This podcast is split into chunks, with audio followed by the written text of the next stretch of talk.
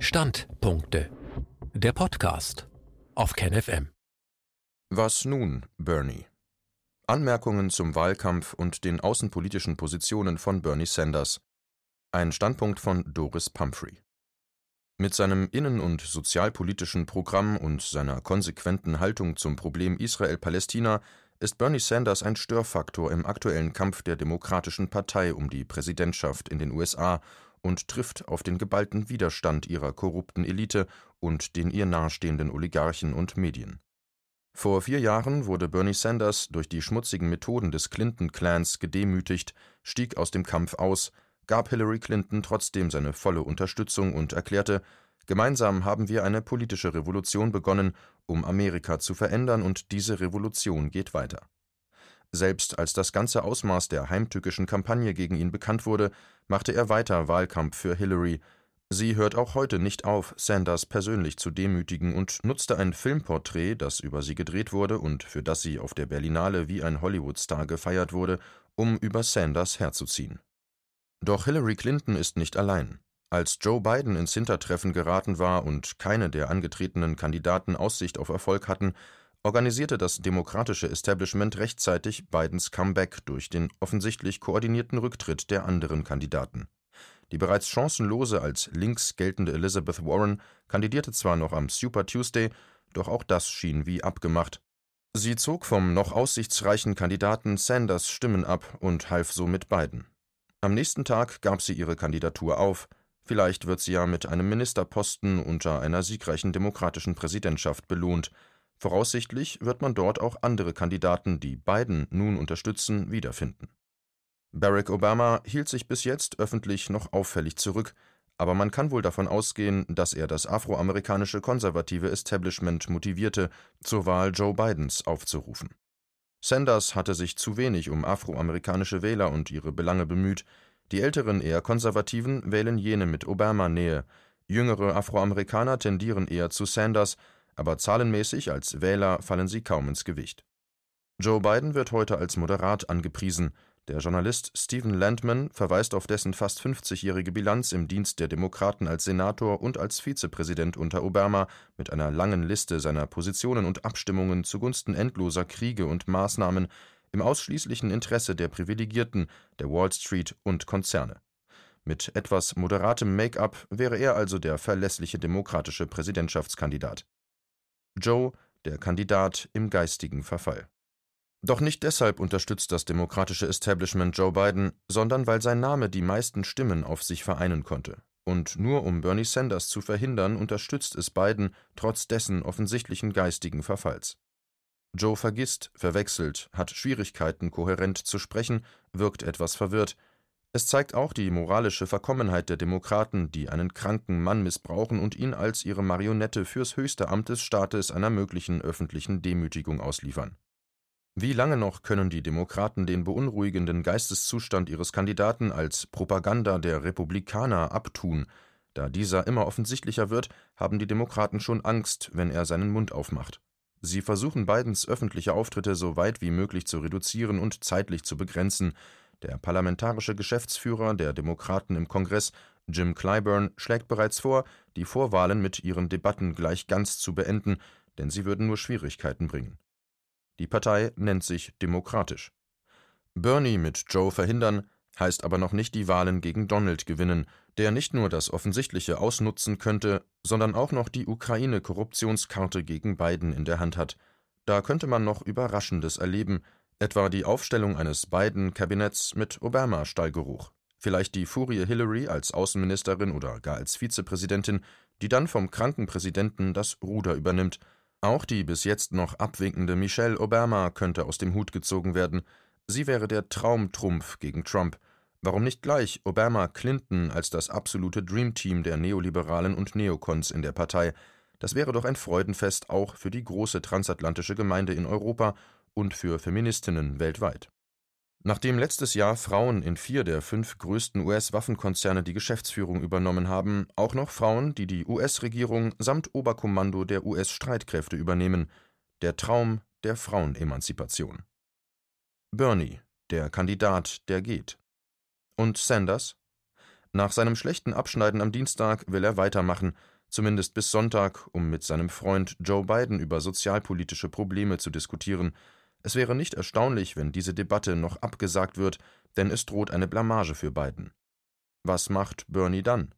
Auf welchen Deal will er sich mit der Partei einlassen, vielleicht noch in der naiven Hoffnung, bei den Neoliberalen ein paar sozialpolitische Duftmarken zu setzen? Bernie Sanders hatte mit der großen Palette seiner weitgehenden sozialen und innenpolitischen Maßnahmen in seinem Wahlprogramm ein Land skizziert mit sozialen Bedingungen, wie viele es sich in den USA ersehnen. Unter den herrschenden Machtverhältnissen wirken sie wie eine fantastische Weihnachtsbescherung, der eine große Enttäuschung folgen würde, sollte der Weihnachtsmann Präsident werden. Anders als Obama aber ähnlich wie Trump hätte Sanders natürlich große Probleme im Washingtoner politischen Schlangennest und Sumpf des militärindustriellen Medienkomplexes auch nur zu versuchen, Maßnahmen anzupacken, die dessen Interessen widersprechen. Aber er versprach vieles davon durchzusetzen, wenn wir im Weißen Haus sind. Damit meinte er die große Bewegung, die seine Kandidatur und sein Programm ausgelöst hatte. Wie damals auch Obama mit seinem Yes We Can, ja, wir schaffen das, hat Sanders mit seinem Not Me Us, nicht ich, wir, eine millionenfache Begeisterung vor allem bei den Jüngeren hervorgerufen. Was wird aus seinen vielen Unterstützern jetzt? Hat deren Begeisterung für sein Programm genug Momentum geschaffen, um eine Bewegung auszulösen, die sich nicht von der Demokratischen Partei vereinnahmen lässt? Im Augenblick sieht es eher so aus, als hoffe Sanders, die Stimmen, die er mit seinen Themen holt, in geordnete demokratische Bahnen zu leiten, in der Illusion, die Partei nach links zu verschieben und zu verjüngen. Eine Politik, die den Rest der Welt angeht. Natürlich spielt die Innenpolitik die Hauptrolle bei den Wahlen. Vor allem aber, weil es um die Präsidentschaftswahl in den USA geht, deren Ergebnis eine so entscheidende Rolle für den Rest der Welt spielt, ist es angebracht, sich die außenpolitischen Positionen der Kandidaten anzusehen, die auch uns direkt betreffen würden. Es wäre müßig, hier näher auf jene von Joe Biden einzugehen, weil er ganz sicher nicht derjenige sein wird, der die US-Außenpolitik bestimmen wird. Dazu wäre er schon in seinem jetzigen Geisteszustand unfähig. Auch wenn Bernie Sanders mit großer Wahrscheinlichkeit keine Chance mehr auf das Präsidentenamt hat, lohnt es sich, seine Positionen zur Außenpolitik näher anzusehen, zumal viele Linke auch hierzulande große Hoffnungen auf ihn gesetzt hatten. Nicht frei von Widersprüchen. Bernie Sanders räumt der Außenpolitik heute mehr Platz ein als vor vier Jahren, aber sein Wahlprogramm zeigt, dass die Außenpolitik eine untergeordnete Rolle spielt. Die Bedeutung, die ein Kandidat einzelnen Themen zumisst, lässt sich zum Teil auch aus ihrem Platz in seinem Wahlprogramm erahnen. Hier der Vergleich einiger Themen. Die Zahlen beziehen sich auf Zeichen. Green New Deal 80.203 Einwanderungspolitik 26.842 Legalisierung von Marihuana 7.997 LGBTQ-Rechte 4.507 Außenpolitik 1684. Es ist bemerkenswert, dass der einzige linke US-Präsidentschaftskandidat in seinem Wahlprogramm selbst den LGTB-Rechten mehr Platz einräumt als der Außen- und Militärpolitik seines kriegsführenden Landes, das der größte Aggressor, die größte Bedrohung mit dem größten Militärbudget der Welt seit dem Zweiten Weltkrieg war und ist. Im Gegensatz zur Innen- und Sozialpolitik bieten seine programmatischen Aussagen zur Außenpolitik wenig Konkretes, in der Vergangenheit hat er immer wieder den Einfluss des militärindustriellen Komplexes angeprangert, im Wahlprogramm wird dieser nicht mal erwähnt. In öffentlichen Auftritten kritisiert er zwar die horrenden Militärausgaben, die besser im Kampf gegen Hunger, Krankheit und Armut eingesetzt werden könnten. Im gesamten Wahlprogramm aber wird das Militärbudget nur im Zusammenhang mit seinem Green New Deal erwähnt. Dieser soll teilfinanziert werden durch Kürzung jener Militärausgaben, die der Aufrechterhaltung der globalen Ölabhängigkeit dienen. Die politische Laufbahn von Bernie Sanders ist auch geprägt durch seine Opposition gegen den Vietnamkrieg, den CIA-Putsch in Chile und Interventionen in Lateinamerika. Nach seinem Besuch in Nicaragua 1986 äußerte er seine Bewunderung für Nicaraguas Sandinistas und nach seinem Besuch 1989 in Kuba pries er den Erfolg des Alphabetisierungsprogramms Fidel Castros, die kostenlose Gesundheitsfürsorge, Bildung und Wohnungsprogramm und war beeindruckt, wie tiefgreifend die Revolution war. Er war begeistert von den Veränderungen, die Hugo Chavez in Venezuela vorantrieb. Sympathien für linksgerichtete Länder Lateinamerikas, das geht nicht, wenn einer US-Präsident werden will, sie wurden hochgeholt und dafür sollte er sich rechtfertigen. Er begann bereits, seine Positionen zu relativieren. Auch wenn er einige Maßnahmen in diesen Ländern weiterhin positiv sieht, auch für eine Normalisierung der Beziehungen mit Kuba eintritt, so distanzierte er sich von deren autoritären Regierungen. Er hält Guaido zwar nicht für einen legitimen Präsidenten, aber er ließ sich unter Druck bereits dazu hinreißen, Maduro als bösen Tyrannen zu bezeichnen. In Bezug auf Israel-Palästina hat er sich bis jetzt offensiv und konsequent für die völkerrechtlich verbrieften Rechte der Palästinenser ausgesprochen, und das heißt sehr viel in den USA, in der die Israel-Lobby auf beide Parteien bekanntermaßen ganz erheblichen Einfluss hat und Druck ausübt. Er wagt sich offen gegen die Israel-Lobby-Organisation American Israel Public Affairs Committee (AIPAC) zu stellen übt deutliche Kritik an der Politik der israelischen Regierung und bezeichnete Netanyahu als reaktionären Rassisten. Auch hat er sich noch nicht durch den Vorwurf des Antisemitismus oder selbsthassender Jude einschüchtern lassen. Seine Haltung im US-Kongress, seine außen- und militärpolitischen Ansichten oder Ankündigungen sind nicht frei von Widersprüchen. Ganz allgemein betont Bernie Sanders die Bedeutung von Diplomatie und den Vorrang von diplomatischen vor militärischen Lösungen der Konflikte. Die USA sollen die Welt anführen, um die internationale Zusammenarbeit zu verbessern. Explizit nennt er weder die Vereinten Nationen noch das Völkerrecht. Er stellt sich als Antikriegskandidat vor und verweist immer wieder auf seine Ablehnung des Irakkrieges. In seinem Wahlprogramm heißt es, wir werden nicht in endlose Kriege investieren. Senator Bernie Sanders hatte 2019 maßgeblich an einer Resolution mitgewirkt, die die Vollmachten des Präsidenten zur Entsendung von Truppen in Kriegseinsätze beschränken und Trump anwies, alle Kräfte zur Unterstützung des Krieges im Jemen abzuziehen. Dem Kongress die Rolle in Entscheidungen über Kriegseinsätze zurückzugeben, die Unterstützung der Saudi geführten Intervention in Jemen zu beenden und dem Nuklearabkommen mit Iran wieder beizutreten, sind die drei einzigen konkreten Aussagen im Wahlprogramm. Und Gefahren. Nicht unbedingt Gutes verheißen die beiden allgemeinen Ankündigungen, Umsetzung einer Außenpolitik, die Demokratie, Menschenrechte, Diplomatie und Frieden sowie wirtschaftliche Fairness in den Mittelpunkt stellt, mit prodemokratischen Kräften weltweit zusammenarbeiten, um Gesellschaften im Interesse und zum Schutz aller Menschen zu schaffen. Die immer so schön klingenden Worte, nur was der US-Einsatz für Demokratie und Menschenrechte und die US-Einmischung in die internen Angelegenheiten anderer Staaten in Zusammenarbeit mit prodemokratischen Kräften Zivilgesellschaft, NGOs, Stiftungen etc. in der Praxis für die betroffenen Länder bedeutet, haben US-Präsidenten zur Genüge vorgemacht. Anfang Februar hatte die New York Times Bernie Sanders Fragen zur Außenpolitik gestellt. Er verneint die Frage, ob er militärische Gewalt zum Schutz der Ölversorgung einsetzen würde oder um einen Regimewechsel durchzuführen. Ganz auf der Linie der Neoliberalen und Neokons der Demokratischen Partei wiederum beantwortet er die Frage, ob er eine militärische, humanitäre Intervention befürworten würde mit Ja. Hier ist er sich selbst treu, denn die humanitäre Intervention, die Bombardierung Jugoslawiens unter Präsident Clinton, hatte auch Sanders unterstützt.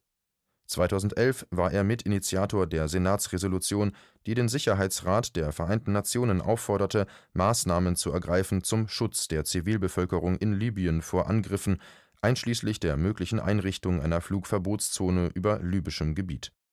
Die Flugverbotszone ermöglichte einer multilateralen Kriegskoalition unter Führung der USA die Aggression gegen Libyen mit den bekannten verheerenden Folgen nicht nur für das Land und seine Bevölkerung, sondern auch für Afrika.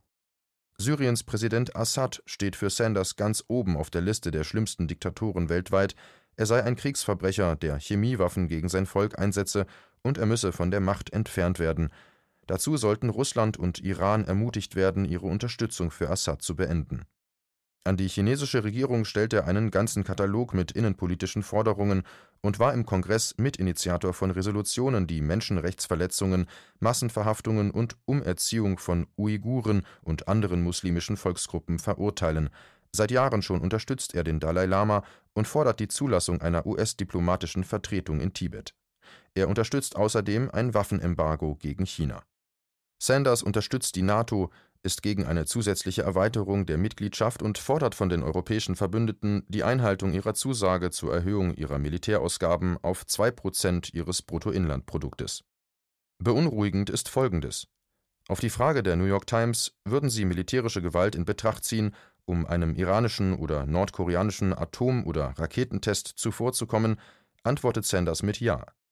Es geht hier also nicht darum, einer unmittelbaren Bedrohung vorzubeugen, sondern um einen Präventivschlag gegen einen Waffentest Nordkoreas und Irans, den beiden Ländern, die seit Jahren den Sanktionen und Bedrohungen durch die USA ausgeliefert sind. Dafür würde Sanders einen Krieg zwischen den Großmächten riskieren? Oder weiß er gar nicht, was er hier sagt? Auch das wäre schon beunruhigend, würde er Präsident werden. Wenn Russland seinen derzeitigen Kurs in der Ukraine und anderen ehemaligen Sowjetstaaten fortsetzt, sollten die Vereinigten Staaten Russland dann als Gegner oder sogar als Feind betrachten, fragt ihn die New York Times. Sanders antwortet ja. Auch die Frage, ob Russland die Krim an die Ukraine zurückgeben soll, bevor es wieder in die G7 aufgenommen wird, bejaht Sanders. Im Kongress unterstützte Bernie Sanders Wirtschaftssanktionen gegen Russland. Statt direkter militärischer Konfrontation fordert er internationalen Druck auf Russland und er kritisiert Trumps kuscheliges Verhältnis mit Putin. Und immer wieder Russland. Die Elite der Demokratischen Partei und das Washingtoner Schlangennest war bis vor den Vorwahlen am letzten Dienstag im Panikmodus. Es war nicht vorgesehen, dass Bernie es so weit schafft. Um ihn einzuschüchtern, wurde bereits das Gespenst des Kommunismus an die Wand gemalt. Nicht nur seine früheren Sympathien für lateinamerikanische Revolutionen, sondern auch seine Hochzeitsreise, die er 1988 in der Sowjetunion verbrachte, wären potenzielle Waffen in den Händen seiner Gegner, um ihn schon im Wahlkampf zu zermürben und ihn an der Realisierung von Wahlkampfversprechen zu hindern. Trump, der schon im Wahlkampf erklärte, Russland sei kein Feind und sich mit Putin verständigen wollte, wurde der Knüppel Russiagate bis heute zwischen die Beine geworfen, um ihn daran zu hindern, seinem für die internationalen Beziehungen wichtigsten Wahlversprechen auch nur einen Schritt näher zu kommen, der Verbesserung der Beziehung zu Russland. Der Knüppel wurde kürzlich selbst gegen Sanders hervorgeholt. Putin mischt sich wieder in den Wahlkampf ein, aber dieser Putin konnte sich anscheinend nicht so recht entscheiden, wen von beiden er nun unterstützen soll. Am einfachsten also Trump und Sanders. Die Reaktion der beiden konnte nicht unterschiedlicher sein. Trump hat sich bis heute dagegen gewehrt und verklagt nun die Washington Post, die New York Times und CNN. Sanders hingegen gab sofort klein bei, winselte und erklärte gegenüber Journalisten, die Einmischung der Russen in die US-Wahlen sei eine hässliche Sache, um uns zu spalten. Das haben sie 2016 getan.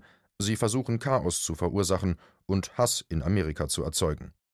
Im Gegensatz zu Donald Trump betrachte er Wladimir Putin nicht als guten Freund und betonte, Putin sei ein autokratischer Gangster, der die amerikanische Demokratie untergraben will. Mir ist es ehrlich gesagt egal, wen Putin als Präsidenten will.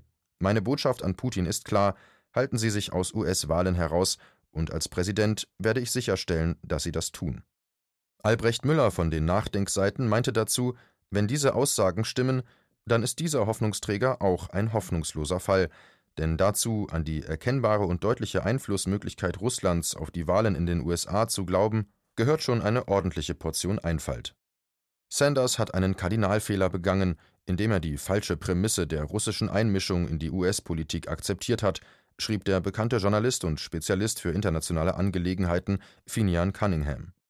Bernie Sanders sollte einfach die unsinnigen Behauptungen der russischen Einmischung als das bezeichnen, was sie sind, schmutzige Tricks des US-Geheimdienstes und des demokratischen Establishments. Seine politischen Feinde werden die schmutzigen Tricks noch mehr ausspielen und ihn dazu zwingen, irrelevante Dementis und Verurteilungen Russlands auszusprechen. Tobias Riegel von den Nachdenkseiten sah die Gefahr, dass, um fortschrittliche innenpolitische Vorhaben umzusetzen, Bernie Sanders versucht sein könnte, diese durch martialische Handlungen in der Außenpolitik abzusichern.